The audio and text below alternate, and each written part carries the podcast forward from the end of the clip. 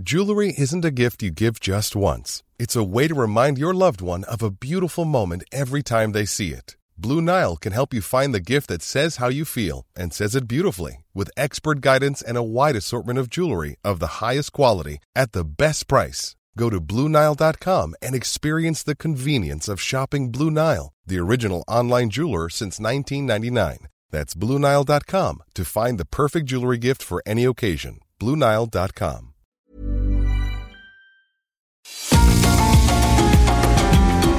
GastroLab es un lugar donde cabemos todos. Aquí encontramos historia, recetas, producto, materia prima, vinos y un sinfín de cosas que a todos interesa. Ya que con cocina y vino se aprende en el camino. Déjate llevar por el chef Israel Arechiga a un mundo delicioso que da como resultado GastroLab.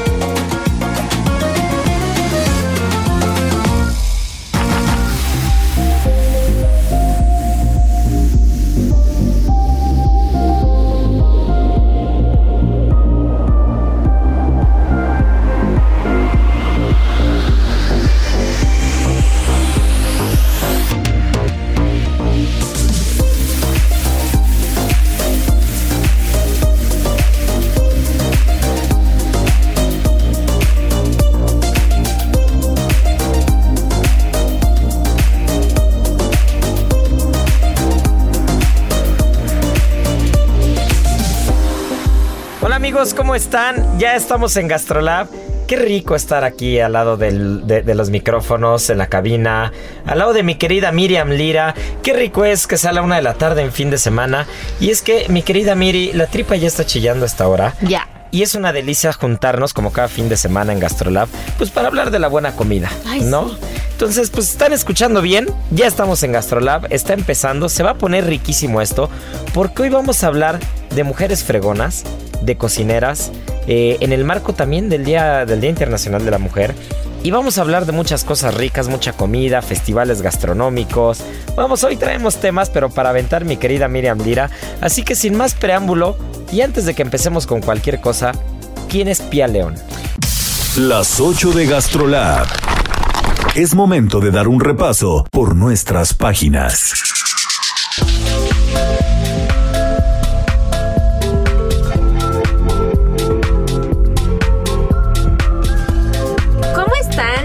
Gastrolab? Y sí, Ra, qué rico fin de semana, a la una de la tarde. Este calorcito ya, la primavera nos tiene, pero vueltos locos a todos. Se antoja una michelada. Si no la tienen a la mano, vayan por una. Se va a Una poner copita buena. de vino blanco. Una copita de vino blanco, un rosado, este, una agüita de limón, de Jamaica para los niños. Uf, limón con chía, qué rico es el Ay, agua sí, limón con sí, chía. sí, sí, sí. Ya estas tardes calurosas invitan a, a- a tener algo que nos acompañe en estas pláticas sabrosas con Gastrolab. Y pues sí, justo esta semana en, en las páginas tuvimos a una chef que qué bárbara, es todo un ícono a nivel mundial. Este, como bien lo decías, va a ser el próximo martes el Día Internacional de la Mujer y dijimos, ¿quién podríamos tener en nuestras páginas que represente al movimiento gastronómico femenino, no solamente en México, sino alrededor del globo? Y llegamos a la conclusión que tenía que ser Pia León, una mujer peruana espectacular, hermosísima, de 35 años, que a finales de 2021 fue nombrada la mejor chef del mundo. Hay nada más. Por The 50 Best Restaurants. Entonces, qué mejor que tenerla en la portada, una portada bellísima, este, hay que, hay que resaltar eso, también una imagen muy bonita, vayan a verla a la página si no la han visto. Y pues, ¿qué te cuento? O sea, trae un movimiento gastronómico Perú, en Perú, que va a dar muchísimo de qué hablar. No, y ya está dando de, ya está dando de qué hablar. Lo hemos platicado anteriormente. Eh, desde mi punto de vista, desde mi óptica, eh, la cocina mexicana y la cocina peruana, Sí. número uno, están muy hermanadas. Compartimos muchas cosas. Al final somos Latinoamérica. Al final ambos países los baña el Océano Pacífico. Así es. Ambos países tienen eh, esta, esta cultura gastronómica muy bien seccionada, ¿no? En México tenemos la cocina prehispánica, Sí, tenemos sí, sí. la cocina conventual, la cocina mestiza y tenemos la gastronomía mexicana moderna como la conocemos al día de hoy con todos los exponentes que tiene.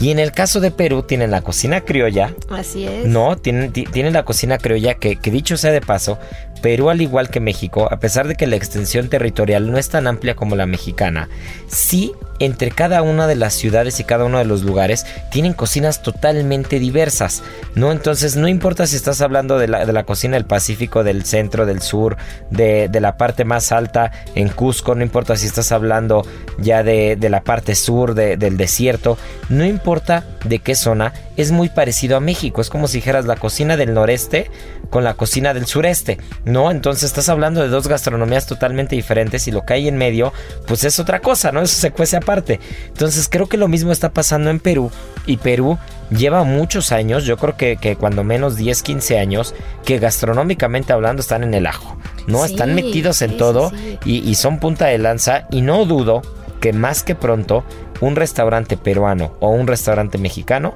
van a llegar a ser el mejor restaurante del mundo. ¿Crees? Yo ¿Esa es tu sí. apuesta? Yo creo que sí. Híjole. Tengo, tengo mis ganadores. A ver, a ver, de una vez, ya, Ay, no, que no, nos no, no, no, no me voy a embarcar. Ah, sí, sí, ya, ya lo No me voy a embarcar porque.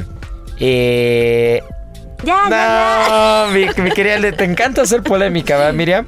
Te voy a decir que eh, yo ya tuve oportunidad de comer en Central, en Perú. ¿Qué tal? Que esperen No amigos, fue mi dicho, favorito. dicho sea de paso, Central es el restaurante Número uno de toda Latinoamérica. Así es, pero Pía León está casada con Virgilio Martínez, Así quien es. es. el chef principal de este de restaurante. Central y ella es copropietaria Ella es copropietaria. y ella lleva otros proyectos, ¿no? Junto con. Virgilio. Entonces, Ahorita por eso no me quería, por eso no me quería embarcar porque para mí no es Central el mejor restaurante de Perú. Y, y me senté ahí, Virgilio se sentó con nosotros y platicamos, conversamos.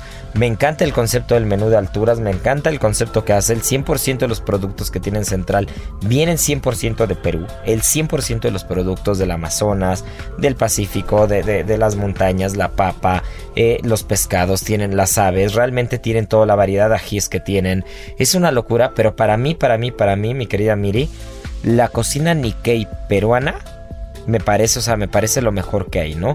Esa mezcla perfecta, ese ensamble perfecto entre la cocina latinoamericana con el toque oriental, con el toque japonés, Es la disciplina japonés, el- la disciplina japonesa, el producto, el respeto, los sabores, el umami, mezclado con la cocina latinoamericana, es algo que, por ejemplo, México no tiene. Probablemente por eso ha llegado tan lejos la cocina peruana. está enriquecida. ¿no? Es, es una cocina que, que se ha enriquecido enormemente eh, por todos lados, porque ese, ese tipo de fusión de cocina, por ejemplo, México es lo que decía, no lo tenemos, ¿no? En México tenemos la cocina mexicana y la cocina mexicana tiene influencias de muchos lados y ha Sí, tomado sí, de muchas cosas, ¿no? Principalmente de la cocina española y el intercambio, pues con todos estos años eh, de- del virreinato y todos estos años en los que ha habido intercambio de materia prima y todo. Pero, pero la cocina peruana está muy clara la influencia oriental. Entonces tienes por un lado la cocina chifa, que, que chefs, imagínense nada más de la talla como Gastón Acurio, Sí. tienen restaurantes que, que tienen que, que con, con esa cocina como eje central, por ejemplo Madame Tusano, que, que tuve oportunidad de echarme un menú que el mismo, eh, el mismo Gastón nos invitó y el mismo Gastón no- nos Sí, hizo, ya platiqué esa historia alguna esa- vez. Búsquenla en Spotify si no la han visto. sí, ese, episodio es buenísimo. Es buenísima, esa historia es buenísima, ¿no? Entonces tienes la cocina chifa, que es la cocina china con peruana. Tienes la cocina Nikkei, que es la cocina japonesa con peruana. Tienes la cocina criolla, ¿no? Con otros restaurantes. Si a mí me preguntas para mí cuál es el mejor restaurante de todo Perú, yo el que más disfruto es Panchita. Que, que- sin saber la primera vez que fui era de Gastón, ¿no? Pero esa cocina criolla auténtica peruana, esa cocina de los anticuchos de pulpo, de corazón, del pan de maíz, o sea, esa cocina, cocina criolla, criolla, criolla me parece a mí espectacular. Entonces, probablemente por eso, sí creo yo que, que, que Perú eh, y en las listas, no es algo que yo esto me estoy sacando de la manga, ni es valinchismo ni nada. sí, sí. Los restaurantes peruanos están por ahora mismo, ahora mismo, por encima de los restaurantes mexicanos en las listas. Y hay más cantidad de restaurantes peruanos que restaurantes mexicanos en la lista. Pero ya les vamos a ir. Vamos a ir, vamos a irnos empare- emparejando, de eso nos vamos a encargar muchos, ¿no? Entonces ya estaremos ahí, ya estaremos ahí haciendo todo lo posible desde esa trinchera, pero sí creo que, que algún restaurante peruano tiene mucha probabilidad de llegar a los primeros lugares ya, desde mi óptica, creo que Central no es el restaurante que mejor expone a la cocina peruana como tal. Pero, pero eh, eh, eh, el gusto se rompe en géneros. Y van caminando, o sea, realmente también algo que ha hecho de la cocina peruana todo un éxito es la hermandad que hay entre cocineros. Entre todos ellos. Es, impresionante. Gastón Acurio ha sido maestro de estos chefs, tanto de Pía León como de Virgilio, e incluso en varias entrevistas Gastón ha mencionado que los alumnos lo han superado y por creces, ¿no? Y que no es algo que a él le genere una envidia o un, un malestar, al contrario, ¿no? Es de estos chefs que se hinchan el, el pecho al decir, ya me, ya me pasó mi alumno y qué bueno y que venga el que sigue y que lo supere. Y el que sigue y el que sigue, ¿no? que ojo, no vayan a malinterpretar lo que estoy diciendo. Respeto en absoluto lo que hace Virgilio en Central. Eh, no, o sea, no estamos ni cerca. Es más, ni siquiera tendríamos cara para poder criticar algo de lo que hacen. Sí, no Porque evidentemente no estamos a ese nivel. Esperamos algún día estarlo, pero es un tema de gusto simplemente particular. Yo con mucha gente que, que conozco que va a Perú y come, me dice lo mismo, ¿no? O sea, me dice, ay, me encanta, o sea, Central me encanta como concepto, pero comí más rico en Mayo, ¿no? O comí más rico en Isolina, o comí más rico en Panchita, o en el mismo Astrid y Gastón de Lima en Casa Moreira, ¿no? Entonces, depende, depende ahí un poquito el gusto. Y el concepto, es completamente Pero sí creo, sí creo, por otra parte, que Pía representa a las mujeres en, Latinoamérica, representa a las mujeres en Perú, representa a las mujeres mundialmente como, como esas personas con garra, esas, esas mujeres con, con, con ganas de comerse al mundo. Y sí me parece que lo que ella hace es espectacular y es digno de aplaudirse y creo que hay muchos conceptos que ella tiene que pronto van a estar en los primeros lugares, ¿no? Sí, justo. Y fíjate que ella estuvo toda una década en Central, o sea, como toda esta parte... Ahí seguro conoce a Virgilio, ¿ah? Siempre esas historias de amor en, las cocinas de telenovela este, son muy son muy asiduas, son muy recurrentes. Se da, Pues es que imagínate la camotiza, como dicen los cocineros, este... Y estar encerrado todo el día. Pues no queda de otra más que enamorarte del chef, pues ¿qué le va, ¿qué le va uno a hacer? no, no es cierto. La verdad es que ella estuvo 10 años en Central echándole todas las ganas del mundo y después de estos años pues eh, decidió diversificarse y armar su propio restaurante. Un concepto completamente ajeno al de Virgilio, en el que Virgilio digamos no mete tanta no mete mano. La mano. No mete la cuchara. Exactamente, suyo, suyo, suyo, se llama Colle. Y pues este, eh, inició en 2018 y ya para 2019 estaba dentro de los mejores de, los 50 Best, en el número 21. Entonces la vamos a ir viendo escalar peldaños rapidísimo, se los juro. Y pues es como dices, ¿no? Este, una figura femenina que tenemos que tener muy en la mira, ¿no? Justo platicábamos con ella en esta parte de, de pues que siempre es importante preguntarle, ¿no? ¿Te costó mucho trabajo llegar a este punto? Este, ¿cómo es posible que haya más chefs hombres que mujeres y las mujeres históricamente son las que cocinan? claro. Este, y, y ella nos dice, ¿sabes qué? Pues todo ha sido un, camino de perseverancia. Nunca he sufrido algún, algún tipo de violencia de género ni tal, pero sí me ha costado mucho pues empatar mis sueños, realizarlos y que, y que poco a poco se vean materializados, ¿no? Y que creo que es un poco la lucha que tenemos todas las mujeres en todos los ámbitos. Es exactamente en todos los rubros, ¿no? Sí, entonces imagínense, si, de por sí es, es complicado y luego este, le sumas eh, pues algunos obstáculos de más, pues todavía, todavía más, ¿no? Pero Pía lo hecho de una forma espectacular. Y, pues bueno, la cocina que, ella presenta en Colle está enfocada a, enaltecer, como, como tú ya bien decías, este, pues estas regiones como tan importantes que hay en Perú, ¿no? Porque el clima también que ellos tienen, pues es este, es muy especial, ¿no? O sea, se va desde los Andes hasta la Amazonia, este, las frutas, los tubérculos, hay un poco de todo y algunos ingredientes que no son tan fáciles de manejar. Entonces, no, no, sí descubrirlos y ponérselos a la gente en el plato, pues es todo un reto también. Sí, sí, y, creo que creo que esa línea que ha seguido eh, Perú del respeto a su materia prima y del respeto a, sus tradiciones y a sus recetas y a su cocina, creo que es la línea que, que, se tiene que seguir a lo largo del mundo cuando tienes esas características como país, ¿no? Sí. Y ahí es donde México, eh, lamentablemente, y digamos las cosas como son, ahí es donde nos pesa el descuido del campo por ejemplo. Sí, caray. ¿no? Es Donde nos pesa el descuido de los mares, Sí. el descuido de la explotación, de la pesca. Esas cosas que en México, también por la extensión que tenemos, por, por, por todo el... Por, por todo el, el conjunto de cosas que se han, dado, se han dado tanto política como socialmente y que han incidido de una manera u otra en, en muchas áreas, ¿no? Y esto es un efecto dominó y en el momento en el que el campo está tomado en lugares como Michoacán o en el momento en el que algunas cosas se han dejado de producir por intereses, porque en el momento en el que se meten otras especies genéticamente modificadas para generar mayor cantidad, con menos tiempo, con menos riego, y en el momento en el que empiezas a tocar todo eso, buscando el beneficio de unos cuantos, ese efecto dominó llega hasta la cocina, Sí, sí. ¿no? y, sí. y- y- y si en México no ponemos un alto, eh, va a acabar pasando eso, ¿no? Cada y vez creo más que cocineros se meten a la Sí, labor. y en Perú nos llevan muchos años de ventaja con eso, ¿no? Mm. En Perú los cocineros, sobre todo Gastón se ha metido, se- tú, tú lo ves y hay imágenes de Gastón en, en- en los mercados, en la central de abastos, hablando con los pescadores, organizando a la gente, había hasta quien lo quería para presidente, ¿no? Entonces sí, sí, al final eh, es una persona muy querida por todo lo que ha hecho por, por el país, no solamente por la parte gastronómica.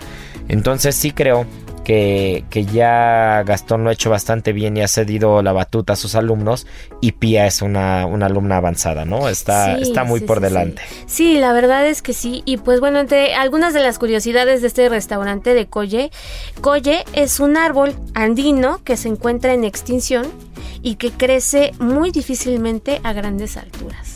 Ay, Entonces también en el nombre lleva el reto, ¿no? Y, y este reto es justamente proyectar toda la biodiversidad que hay en Perú. Entonces, pues sí, como dices, vamos a estar eh, escuchando muchísimo de ella y seguramente esos lugares que ha ido escalando poco a poco, eh, el próximo año, en, en unos meses que se den a conocer otra vez estas listas, la veremos avanzando con fuerza y con paso muy, muy firme. Pues así está, no, no, no, no tenemos la menor duda que así será y que seguirá poniendo el ejemplo entre todas las mujeres. Heraldo Radio.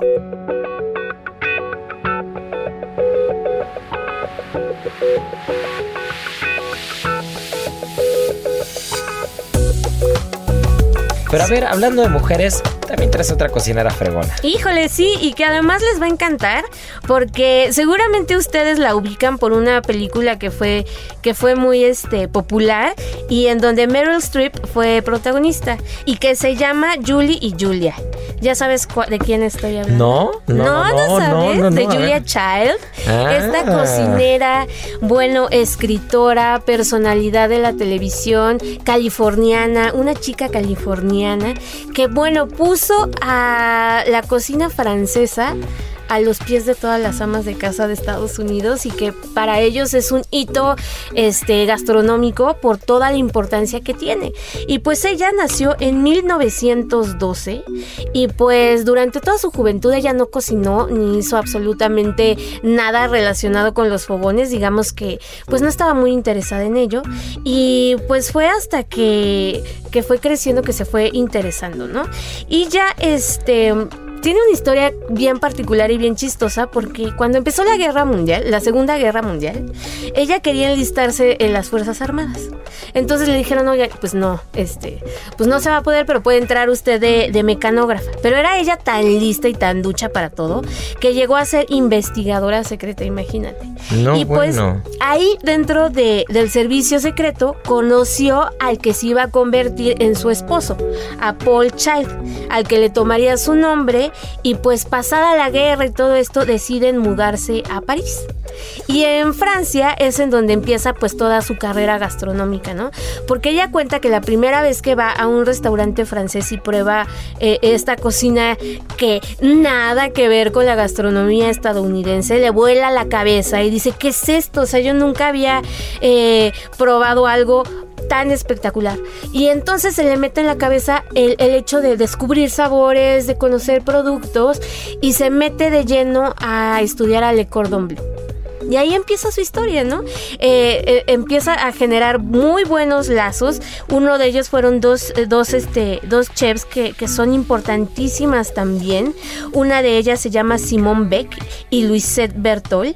Y pasado el tiempo que ellas estuvieron estudiando, este, deciden poner clases de cocina francesa muy sencillas, muy digeridas, porque la cocina francesa tú sabes que es, es complicada. Sí, es complicada, muchos sabores, mucho producto, mucha materia prima y, y, sobre todo lo más complicado al momento de, de, intentar hacer cocina francesa es que es mucha técnica. Exactamente. Entonces, traducir toda esa técnica en un lenguaje que las amas de casa, que por cualquier persona, bueno, para la época pues eran las amas de casa quienes cocinaban, pues pudieran agarrar y, y agarrar un libro o este o, consultar en, estos recetarios que ellas empezaron a hacer, pues, pues sí, las recetas y que les salieran, ¿no?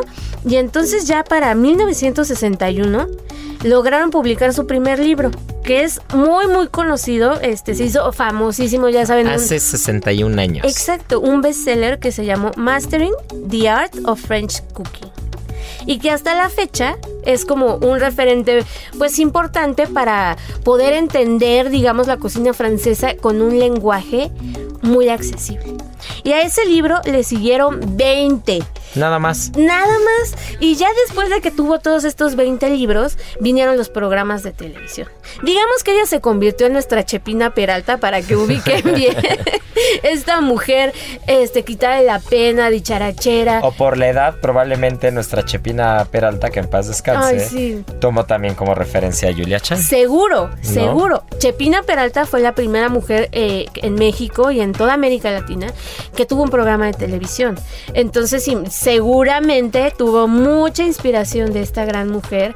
Y este y pues sí empezó a tener estos programas de televisión y se hizo todo un ícono gastronómico estadounidense que bueno si no la conocen si quieren conocer un poco más de su historia vayan a ver la peli se la van a pasar Sí, de, de, su historia, de su obra, eh, busquen las bibliografías, sí, busquen, busquen las referencias y estamos seguros que, que, que Julia Child eh, fue una de las grandes cocineras que, puso el papel de la mujer en la gastronomía muy en alto, que lo dejó muy claro y que profesionalizó un poco el hecho de, de, del cocinar en casa, sí. ¿no?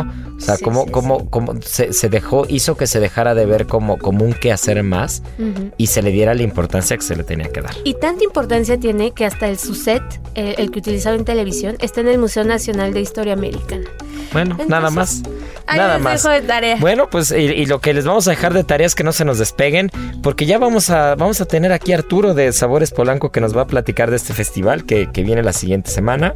Y tenemos un par de temitas más, mi querida Miri. Así que bueno, no se nos despeguen porque volvemos. En Soriana sabemos lo que te gusta. Aprovecha un 3x2 en todos los cereales y lleva el segundo al 50% de descuento en jamones Swan y Sabor y en paquete. Y quesos Oaxaca, Lala, La Villita, Food, Swan y Volcanes. Soriana, la de todos los mexicanos. A marzo 7, aplica restricciones y sobre la misma línea de producto. Válido en Hiper y Super. ¿Sabías que puedes hacer un delicioso panqué de plátano con chocolate? Si deseas disfrutar de un postre bajo en calorías, este platillo es para ti. El panqué de plátano con chocolate, además de ser delicioso, aporta a nuestro organismo vitaminas E y B3, mismas que favorecen nuestra circulación sanguínea, así como el aspecto saludable de nuestra piel. Y por si fuera poco, al integrar plátano logramos disminuir la acidez estomacal. Aprende a preparar un exquisito panqué de plátano con chocolate en las redes sociales de GastroLab en Adicción Saludable. Porque la comida rica no tiene que ser aburrida. GastroLab es un lugar donde cabemos todos. Vamos a una pausa y regresamos.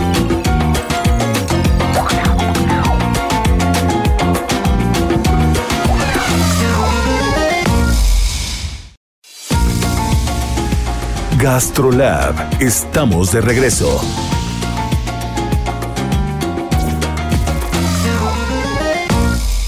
En Soriana esta cuaresma, filete de salmón chileno congelado a 329 pesos el kilo o mayonesa McCormick limón de 507 gramos a 42.90 y lleva el segundo al 50% en todas las tostadas y galletas saladas. Soriana, la de todos los mexicanos. A marzo 6, aplica restricciones. Válido en Hiper y Super. No hay amor más puro y sincero que el de un cocinero.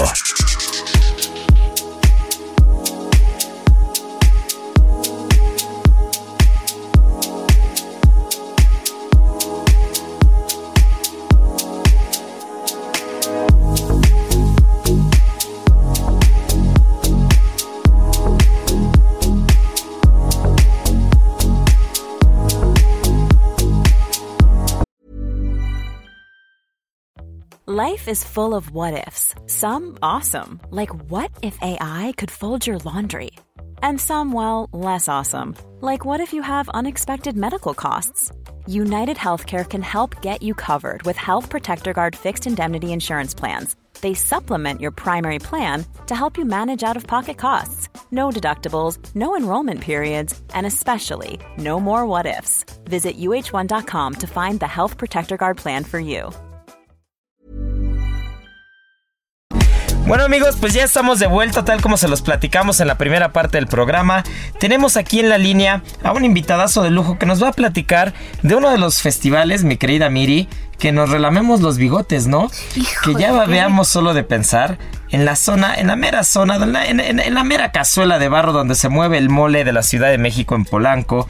Vamos a hablar de Sabores Polanco. Ya tenemos aquí a Arturo Urrieta que nos va a estar platicando de este festival que reúne a lo mejor de lo mejor, ¿no? Lo mejor de lo mejor y además de ya gran tradición en la Ciudad de México. Pero que él nos cuente. Pues querido Arturo Urrieta, estás en el aire en Gastrolab. Cuéntanos quién es Arturo Urrieta, qué Sabores Polanco. Pues ahora sí que antojanos a todos. No pudieron decirlo mejor Israel, Miriam, muy, muy, muy contento de estar con ustedes porque aprovechar esta oportunidad para invitarlos y además al público que nos acompaña desde, pues no sé, desde tu casa, desde tu auto, deberían de empezar ya a hacer hambre, así como ustedes lo han mencionado. Sabores Polanco es precisamente, eh, pues desde hace ocho años, la fiesta gastronómica más grande de la ciudad. Es un festival de degustaciones, imagínate. Entonces, tú al ingresar ahí te enfrentas a un mundo enorme. Eh, digamos que el reto ahí es decidirte por qué platillos eh, son aquellos que podrás en ese ratito que te toca estar en Campo Marte con nosotros, porque pues de pronto el estómago se llena y las opciones aparentemente se acaban, pero no, ahí al final de cuentas tienes más de 300 opciones, no solamente de platillos, sino también de bebidas, o sea, no, o sea, ¿qué, les cuento? Es un festival... Es un festival en toda la extensión de la palabra, pero Miri, Miri y yo somos del mismo club, somos del club de los gordos y, siempre hemos creído que cuando hay opción gastronómica y cuando las cosas están ricas, eh, no hay estómago suficiente para los dragones, ¿eh? Yo creo que yo creo que nosotros podemos probar los 300 stands, los vinos, degustar, este, echar mezcalito, tequila, echar un poco de todo, escucharnos, escuchar las pláticas que ya también nos dirás ahorita sobre eso y, y creo que estaríamos muy contentos. Pero a ver, dinos una cosa, lleva el festival festival ocho años. ¿Esta es la octava edición?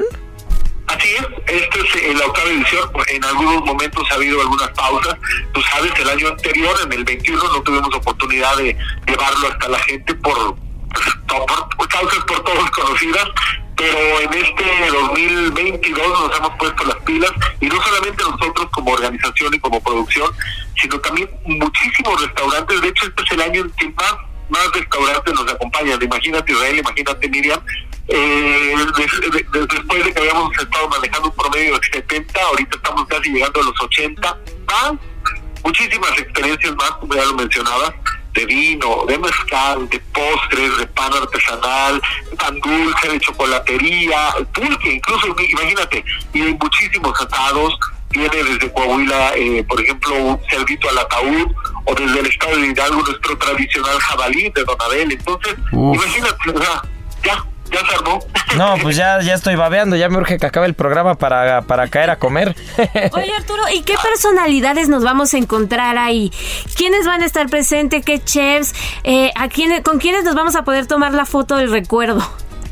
Pues fíjate que evidentemente eh, uno de los mayores atractivos, como, como ya te lo imaginarás Miriam, es eh, precisamente que en cada nos acompañan pues estrellas importantes, los chefs directamente desde sus cocinas, los abandonan un ratito y nos acompañan directamente a servir la degustación para cada uno de ellos. ahora mismo se me viene a la mente eh, la chef Josefina López Méndez de Chapulín, que es encantadora y que además pues siempre nos, trae sorpresas. Eh, en esta ocasión, por ejemplo, nos va a presentar Patito en mole negro, imagínate. Qué rico, qué rico. Sí, o nuestro querido, nuestro queridísimo chef Omar, Omarcito eh, Galán de Gucina, Oaxaca, que también eh, siempre uno de sus éxitos, más bien del festival y de él, es esta la ayuda de Tazajo que siempre está ahí presente. Garantía pura. Pues Sí, imagínate. Y además, ya si, si, en el, si, en el stand de al lado tienes algún mezcalito, pues ya se armó también, ¿no? Como siempre les digo.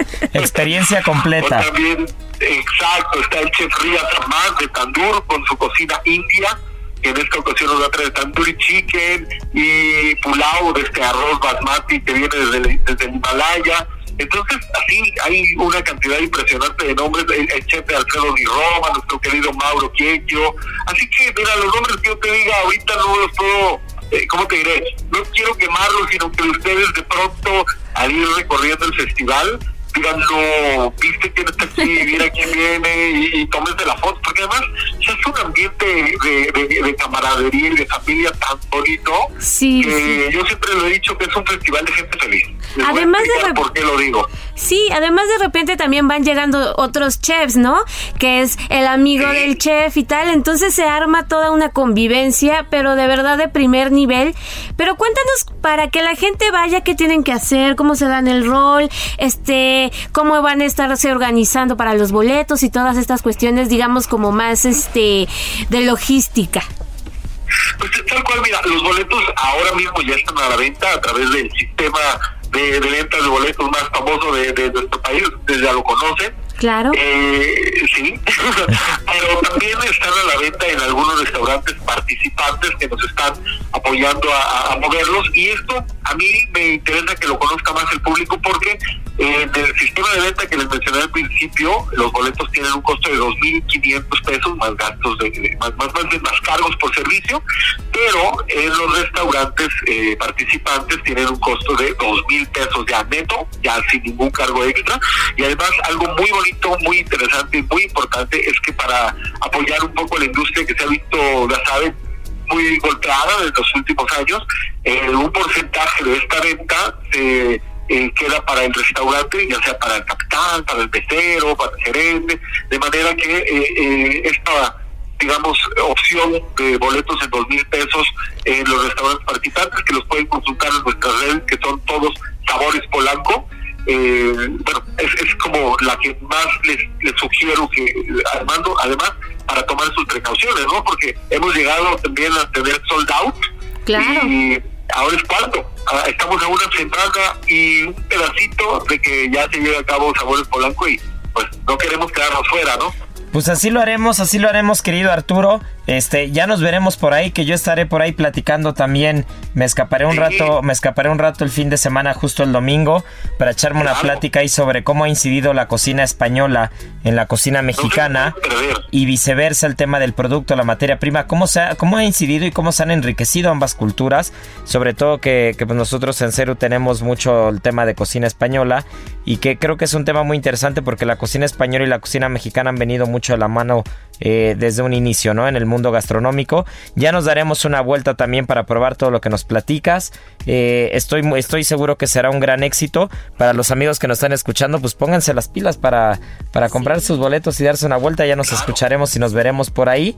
Y... Israel, Miriam, después de la, de la conversación que nos ofrecerá el domingo, eh, eh, Israel, por favor, pues un brindis de menos, ¿no? 100%, pero nos pintamos solos. pues así, así será, querido Arturo. Y ya nada más por último, eh, recordar que es en Campo Marte. Todas estas ediciones siempre han sido en Campo Marte, ¿correcto?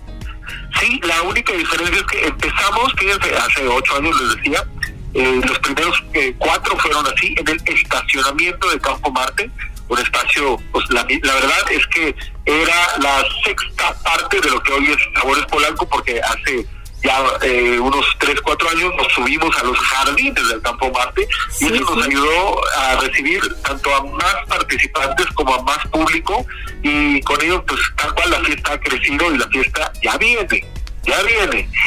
es un eventazo, la verdad es que no se van a arrepentir, uno se la pasa estupendo y bueno, sale más que rodando, entonces es garantía, Isra, tenemos que aprovechar tienes, por ejemplo, ahí Cambalache, Puerto Madero, Piedro Cochón, el Balcón del Zócalo, el Bajío, Bocina Oaxaca, que ya que estar acompañado, pero además se suman algunos otros eh, eh, en esta nueva edición, como Mi Gusto Es, imagínate que es una maravilla, está Ilios, Emilio también se suma, Santino, el Bismarckcito que viene desde Baja California ¡Uf, Sur, qué rico!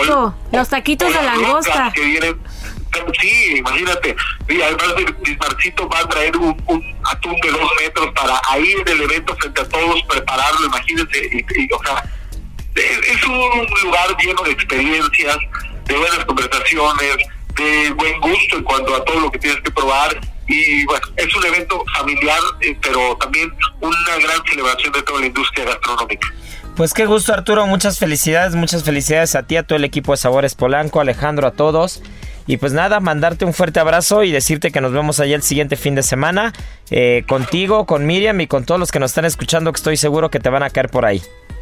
Guardo, guardo el abrazo para que nos lo demos en persona, tú y todos los que nos estén escuchando eh, desde, como les decía, desde su casa, desde su coche, no pierdan tiempo y ya obtengan su boleto pronto porque se agotan, como dicen por ahí. Pues así será Arturo, gracias por tomarnos la llamada y enhorabuena, nos estamos viendo. Hasta entonces, Miriam, hasta entonces, Israel, hasta entonces a todos. Cuídense y los esperamos en Sabores Polaco. Gracias. Dios, gracias. Comer es una necesidad, pero degustar un arte. México de mis sabores. Nuestro sabor. Mezcla de historias, culturas, pueblos y civilizaciones.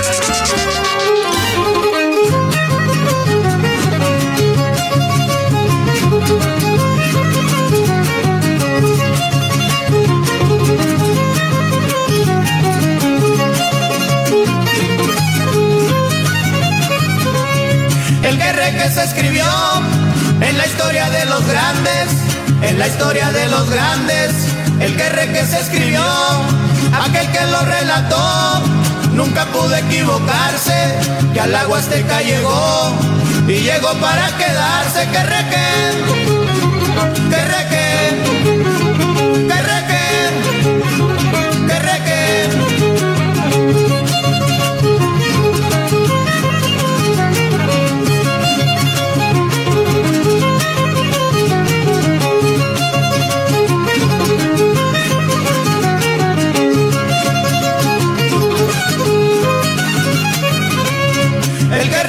sus andadas dejó sus huellas escritas, dejó sus huellas escritas. El que en sus andadas, en las fiestas afamadas, lo bailan casi toditas, solteras, viudas, casadas, lo mismo las abuelitas que requen. Y bueno, pues mi querida Miri, ya nos informaron de Sabores Polanco, ya avisamos que vamos a estar ahí, ya platicamos de mujeres fregonas, ya platicamos de cocina peruana, pero tenemos que volver a nuestra tierra, a nuestros orígenes, a las cosas que nos gustan.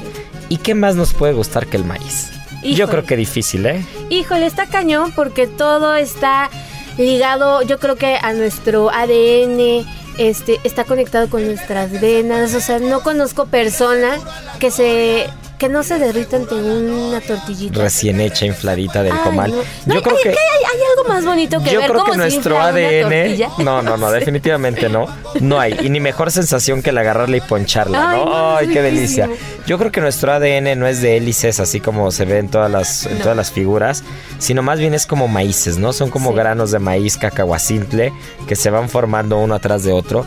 Y es que estamos celebrando también esta semana, Miriam, que, que se fundó un 25 de febrero, pero de 1919, Hidalgo, el estado de Hidalgo, uno de los estados que nos quedan más cerca de la Ciudad de México, con un abanico gastronómico envidiable. Espectacular. Envidiable. El Y- pulque. y tal como lo hablamos, tal como lo platicamos ahorita y tal como el ADN que traemos nosotros dos, que este, me encanta, por eso me encanta platicar contigo de comida, Miri, pues somos igual de gordos, ¿no? Ya Somos igual de Ya, antojadísimos. se me, ya me empezó a dar aquí un dolor. Sí, el retortijón, el Dijiste retortijón. Hidalgo y dije barbacoa. Barbacoa, ¿no? Pero es que todo va ligado, la cocina de, de- de Hidalgo va muy ligada a dos cosas. Va ligada al maíz y va ligada al maguey. Claro. Entonces, eh, cuando hablamos de barbacoa, pues sí, se nos, se, nos viene a la mente el borreguito, la barbacoa, la panza, que a mí un taquito de panza me mata, me derrite. Pero ¿cómo harías una buena barbacoa sin las hojas de maguey y sin una tortilla al lado? No hay manera. Y para eso Hidalgo, eh, o sea, se pinta solo. O sea, qué, qué platillo tan elaborado, tan elegante. Siento que muchas veces como que no le damos el valor a las cosas, ¿no? Y cuando te das cuenta cómo se hace una barbacoa, por ejemplo, vas descubriendo toda la riqueza gastronómica de siglos y siglos y de un montón de conocimiento ancestral, que no solamente es ese momento del domingo que, que yo diría que ya por este por mandato de Dios, o sea, uno tiene que comer barbacoa todos los domingos, o sea, yo no, dejaría no. descansar nada más alguno para, para meterle carnitas ahí. Pero Bueno, este. está bien. Pero, pero no me quejo con un buen taquito nada, no me quejo. sí, sí. Pero es que la cocina de Hidalgo es deliciosa. Y, y una de las regiones, por ejemplo, hace rato, inconscientemente siempre nos vamos a ciertas regiones, ¿no? Cuando hablamos en la primera parte del programa de la cocina del noreste o del sureste o del Pacífico. ¿Qué tan olvidada tenemos la cocina de la región de la Huasteca, por ejemplo? Mucho. Entonces, difícilmente cuando hablamos de las regiones de cocina, tú, tú, tú seccionas, ¿no? Y dices, bueno, está la cocina del sureste, está la cocina del Golfo, tienes la cocina del noreste, tienes la cocina del Pacífico, tienes la cocina de, no sé, del Bajío. Pero de repente dices, ah, caray, ah, caray, caray. ¿Y la Huasteca? Claro. Y la Huasteca es enorme y, la Huas- y alrededor Sí. de la Huasteca hay muchas cosas. Uno de los platos que más me llaman la atención de la Huasteca pues, son los tamales. Los ¿No? tamales. Que, que- que hay una riqueza impresionante de tamales en la Huasteca. Y hay uno en particular que desde el nombre ya sabemos que tiene un origen diferente. Y es el tamal de Shala. Es riquísimo, es riquísimo. Lleva jonjolí, especias, está guisadito con, Con frijol, Hay ¿no? hasta quienes le ponen un poquito de molito, pero uff, es una gozada. Y cuando hablamos también de, de tamales, pues están los famosos acahuiles, que también son mucho de esa zona. Que el zacahuil es uno de los tamales más grandes que hay en todo nuestro país. Pues yo creo que el más grande, o sea, podemos meter hasta un cochino completo ahí. O sea, faltaba más, o sea, véngase para acá. Y la cocina, y la cocina de Hidalgo también es muy rica, por ejemplo, en el tema de los gusanos. También El gusano de maguey, gusano un taquito de gusano de maguey, eh, como no, una salsita, siempre la milpa va a estar presente. Entonces, una salsita molcajeteada de un chilito fresco, con un taquito, una tortilla recién hecha. Y, por ejemplo, meterle unos gusanitos de maguey, un poco de frijoles. La tortilla incluso la meten, la zancochan en manteca de puerco, mire. Uf. Y es una cosa, de verdad, una cosa irreal. Y los escamoles, bueno, también se pintan solos, ¿no? Sí, sí, sí, delicioso. Y hablar de bebida, ya lo decía justo Arturo, ahora que, que hablábamos con Sabores Polanco, el pulque. El pulque, que la, la bebida de los dioses, ¿no? Antes de que la cerveza tomara en nuestro país este protagonismo tan emblemático que tiene, nuestro país era pulquero. Y no se bebía otra cosa más que eso. Todavía sobreviven algunas pulquerías importantes este, aquí mismo en la Ciudad de México y en, en varios estados. Todavía con su acerrín ahí, que también un día hay que platicar de, de, de ese... A ver si esos- conseguimos a un experto en pulque Sí. que le vamos a invitar al programa. Vamos sí, a invitar a alguien que nos hable de pulque y de todo lo relacionado a los curados, a Exacto. los mitos y verdades, ¿no? Exacto, Pues ya lo exacto. tenemos de tarea, vamos a, vamos a buscar quién. Pero ya que estamos en el maguey, ¿qué me dices de un michiote? Amo los michiotes con toda mi alma. O sea, es que, bueno, es que qué comida mexicana no amo yo, pero de verdad que un buen michiote se disfruta, pero hasta con chupándose los dedos, son deliciosos. Y hablando de chupándose los dedos, vas por la carretera, camino a Huasca, o vas por la carretera cami- camino a Pachuca, y de repente ves un local de pastas. Claro que ya, bueno, ahí, este, pues también podríamos echarnos todo un programa hablando de pastes, ¿no? De toda esta herencia minera, este, otra vez volviendo al tema del sincre- sincretismo gastronómico, ¿no? Este, las colonias británicas que se asentaron en nuestro país y que dejaron, este, pues este, este tipo de, de gastronomía, ¿no? Los pastes, que era un, un bocadillo que los mineros podían llevarse y, y tomar muy fácilmente con, con sus manitas y los podían meter en cualquier, este, digamos que Sí, en una bolsita, algo, Exacto, y en el, en el fuera, eh. morralito, y vámonos, ¿no? y una tenías- comida completa. Sí. Y, y los rellenos, pues obviamente al paso de los siglos, de los años, han ido modificándose. Pero bueno, ahora mismo en, en Pachuca te puedes encontrar pastes de absolutamente lo de que lo quieras. que sea. y yo sí. recuerdo que alguna vez venía regresando yo de Huasca, hace muchos años, hace como 7, 8 años, eh, me había ido a subir a un globo ahí, de esos globos, este... eh, se me fue el nombre, pues que son globos aerostáticos, Aerostáticos, ¿no? Sí, sí, sí. Y, y recuerdo que fui a Huasca, me quedé por ahí un sábado o domingo, y de regreso me paré en la carretera y compré un paste de cajeta. Ay, no. No recuerdo en Qué mi rico. vida, en mi vida, haberme comido uno igual. Qué O sea, y no recuerdo ni siquiera porque hay tantos locales de pastas que ya no recuerdo en cuál fue. Pero gordísimo, Pero era, además. era, era un paste relleno de cajeta, pero, pero cajeta no de esas que luego la crepita le meten ahí la embarradita. Ah, No, no, bien. no, no, no. Cajeta y nuez. Era una cosa, era una cosa espectacular ese paste. Mira, estoy babeando solamente de platicar de él. Y otra de las cosas muy curiosas es que pues ya estamos en marzo y se nos viene abril. Y en abril, en el municipio de Santiago de Anaya, en Hidalgo, van a hacer uno- un- una de las presentaciones más curiosas y peculiares que este que hay que, que hay que tener, hay que tomar partido de una manera muy consciente, hay que saber qué especies son las que se usan y que no haya nada en peligro de, extin- de extinción. Pero justo en ese municipio en abril se hace un festival en el que se presentan platillos con animales exóticos. ¿No?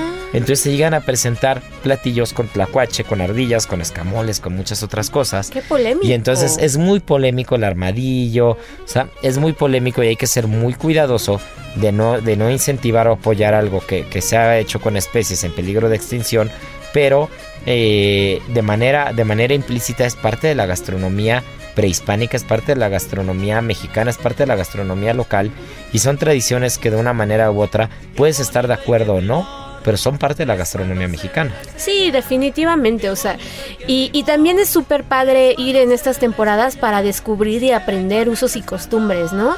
Eh, documentarlo también es importantísimo. Yo creo que nos vamos a dar una vuelta para hacer una buena nota, porque si no todas esas cosas también se van perdiendo al paso de los años. Se van perdiendo, mi querida Miri, y la cocina de Hidalgo podríamos dedicarle un programa completo. Sí. O sea, hablar del Valle del Mezquital, hablar de los chimbos, hablar de los michotes, no hablar de los jumiles, de los chinicuiles, habla- hablar de, de- de los platos en general, el zacahuil, que ya lo decíamos, el zacahuil Sí, es sí, un sí. programa, bueno, un programa cabe en un. ¿no? Entonces podríamos hablar de todo, pero nos llevamos de tarea. Que vamos a ir pronto a Hidalgo Vamos a y ir. que nos vamos a traer una experta, porque creo que tengo por ahí una conocida, una amiga experta Venga, en el sí, tema sí, del sí. pulque y el maguey y mayagüel y todo lo que hay alrededor de ahí, padrísimo. que estoy seguro que nos va, nos va a endulzar el oído como la diosa mayagüel, Sí, sí, con, sí. con una buena aguamiel y con un buen pulque y con un buen curado. Pero mi querida Miri, lo que se nos está yendo como un vaso de curado, como un vaso de aguamiel es el programa, porque ya son casi las 2 de la tarde y nos tenemos que despedir, pero no sin antes dar la adivinanza del día, ¿no? Venga. En Soriana encuentras la mayor calidad. Carne de res para asar a 154.90 el kilo. O manzana Golden Delicious a 34.80 el kilo. Y atún Dolores de 140 gramos en agua o aceite a 9.90 con 50 puntos. Soriana, la de todos los mexicanos. A marzo 6. Aplica restricciones. Válido en Hiper y Super. ¿Sabías que... La jícama puede volver de cualquier platillo algo 100% saludable. Al ser una excelente fuente de minerales como calcio, magnesio y potasio y al mismo tiempo ser baja en hidratos de carbono, este ingrediente te ayudará a mantener tu cuerpo nutrido mientras disfrutas de su delicioso sabor. Por ejemplo, si tú eres un amante de los tacos, puedes rellenarlos con este tubérculo y bañarlos en una salsa de mango habanero. Aprende a preparar esta receta en las redes sociales de GastroLab en Adicción Saludable. Porque la comida rica no tiene que ser aburrida.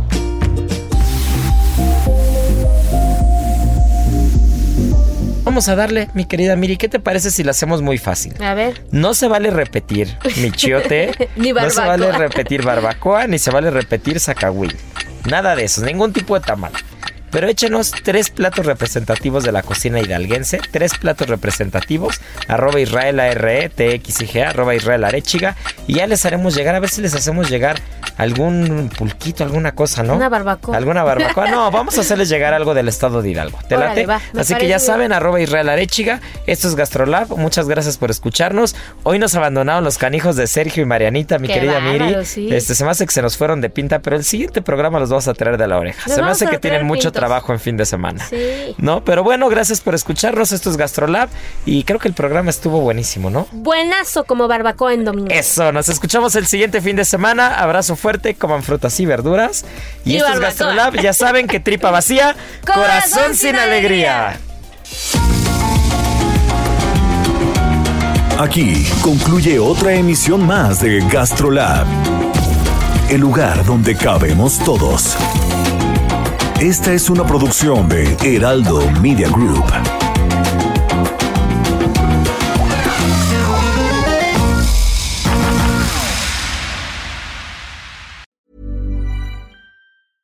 Ever catch yourself eating the same flavorless dinner three days in a row?